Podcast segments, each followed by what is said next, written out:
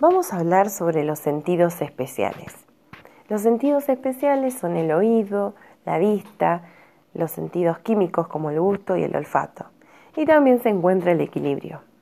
Bajo esta denominación se incluyen aquellos órganos de los sentidos que presentan una agrupación de sus receptores en una zona concreta del cuerpo. Los órganos de los sentidos son sensibles a diferentes estímulos del medio externo y los transforman en impulsos nerviosos que al ser interpretados a nivel del sistema nervioso central permiten tener información del entorno. Nosotros, como docentes, debemos entender la fisiología de los sentidos, ya que es todo son las vías de acceso a la comprensión del mundo y de sí mismos.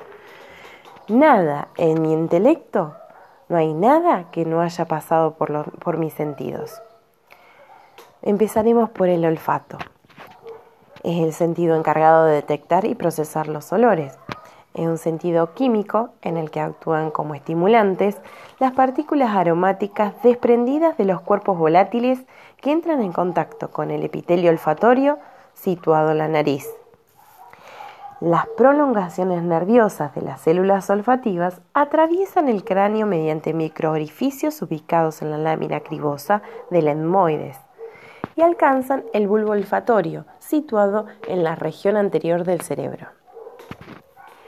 Estas prolongaciones nerviosas finalizan en los glomérulos olfatorios, pequeñas terminaciones de células olfativas de forma esférica. La información llega al sistema límbico y al hipotálamo. A través de otras conexiones, la información dolorosa alcanza la corteza cerebral en las regiones temporal y frontal, con lo que se vuelve consciente. Otro sentido es el gusto. La fisiología del gusto es la parte de la fisiología que se encarga del estudio e investigación de los mecanismos mediante los cuales se recibe y percibe el gusto de los alimentos. También existen algunos receptores gustativos en faringe y parte superior del esófago.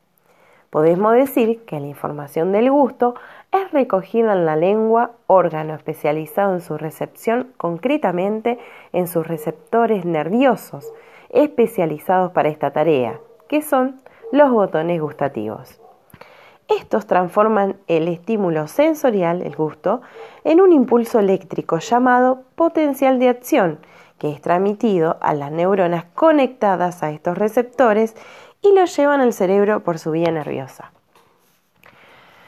Otro, y, el más importante para mí, la vista ya que eh, es importante para la supervivencia humana, ya que la mitad de los receptores sensitivos del cuerpo humano se localizan en el ojo. Tenemos que hablar de la radiación electromagnética. Esta radiación es energía en forma de ondas que irradian desde el Sol. La distancia entre dos picos consecutivos de una onda van de cortas a largas. Los ojos son responsables de la detención de la luz visible y esta luz visible muestra los colores. Las estructuras accesorias del ojo son las cejas, los párpados, la conjuntiva, el aparato lagrimal, los músculos y la cápsula de tenón. Son dos salientes en forma de arco cubiertas de pelos que coinciden con el borde superior de la cavidad orbitaria. Su función es la de proteger a los ojos de la transpiración que se desliza por la frente. Anatomía del globo ocular. El ojo es una esfera de aproximadamente 25 milímetros de diámetro con un peso aproximado de 8 gramos. Se componen de una multitud de órganos. El cuerpo ciliar, por ejemplo, es la parte anterior de la coroides, que se adjunta a la lente a través de una serie de fibras llamadas cánula de SIM. Desempeña un papel fundamental en la secreción de humor acuoso y acomodación de la visión. También nos encontramos con el iris, que es una membrana en forma de disco perforado en su centro por la pupila. La contracción o dilatación del iris es un reflejo fisiológico de adaptación a la luz. También está la córnea, que es un tejido transparente en la parte anterior del ojo que transmite la luz a la lente y la retina. Se compone de cinco capas, epitelio, la membrana de Bowman, el estroma, la membrana de Bessemet, el endotelio. Esta no está vascularizada, por lo que explica que no sangre. También nos encontramos con el humor acuoso, que es un líquido transparente que proporciona nutrientes. Está la eclorótica, que es una membrana blanca altamente resistente. Forma el blanco del ojo. Y también la coroides, que es un tejido del globo ocular muy vascularizado, que es la membrana de la madre del ojo. También está la retina, es una membrana delgada que cubre una gran parte de la superficie interna del globo ocular. El nervio óptico, segundo nervio craneal, comienza en el disco óptico y se utiliza para enviar la información visual desde la retina hasta el cerebro. Dentro de la cavidad del hueso de la órbita, el globo ocular se mantiene y se, para en movimientos por los músculos oculomotores, los músculos rectos y los músculos oblicuos. Tiene un sistema lagrimal. Este es el conjunto de órganos para la producción, la distribución y la secreción de lágrimas. El flujo continuo de lágrimas evita la deshidratación de la córnea. Papel de nutrición. Eh, el proceso mediante el cual la luz reflejada en los objetos de nuestro entorno, traducida en una imagen mental, se puede dividir en tres etapas este proceso de visión. La luz entra en el ojo y es enfocada en la retina por el cristalino. Otro, los fotorreceptores de la, de la retina traducen la energía luminosa en una señal eléctrica. Y otra de las etapas es que las señales eléctricas son procesadas por las vías nerviales. Por último, nos encontramos con el sentido del oído y el equilibrio. Debemos hablar de la anatomía del oído. El oído es el órgano de la audición y el equilibrio, las partes del oído, eh, incluyen el oído externo, formado por el pabellón auricular o la aurícula, el conducto auditivo, la membrana timpánica, el oído eh, medio, formado por los huesecilios, la trompa de Eustaquio y el oído interno, formado por la cóclea, el vestíbulo y los conductos semicirculares. ¿Cómo oímos? Es muy importante entender esto. La audición comienza en el oído externo.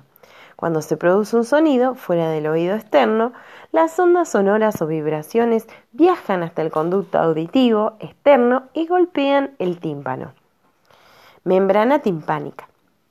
El tímpano vibra. Las vibraciones luego pasan a los tres pequeños huesos del oído medio conocidos como huesecilios. Los huesecilios amplifican el sonido y transmiten las ondas sonoras al oído interno. Y en el órgano de la audición, que contiene líquido, una vez que las ondas sonoras llegan al oído interno, que se convierten eh, un impulso eléctrico que el nervio auditivo envía al cerebro. Finalmente, el cerebro traduce estos impulsos en sonido. Fisiología del equilibrio. Hay dos tipos de equilibrio. El estático, que se refiere al mantenimiento de la posición del cuerpo, principalmente la cabeza, en relación con la fuerza de gravedad. El equilibrio dinámico, en cambio, es el mantenimiento de la posición del cuerpo en respuesta a movimientos repentinos como girar, acelerar y frenar. El conjunto de los órganos receptores del equilibrio se denomina aparato vestibular, constituido por el sáculo, el utrículo y los conductos semicirculares. En resumen, una pregunta que nos solemos hacer es si profesor se nace o se hace.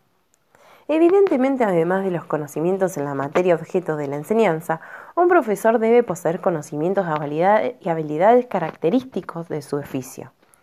En estos momentos también es conveniente que se sepa usar las nuevas herramientas que las tecnologías de la tecnología de la información ponen a disposición de todos. Y todo esto podemos adquirir con una buena formación. Pero la mejor arma de un profesor la llevamos en nosotros los humanos, los órganos de los sentidos.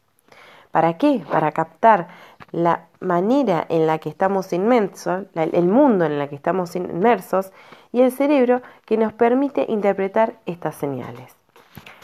Así hemos terminado la unidad 2 de los sentidos.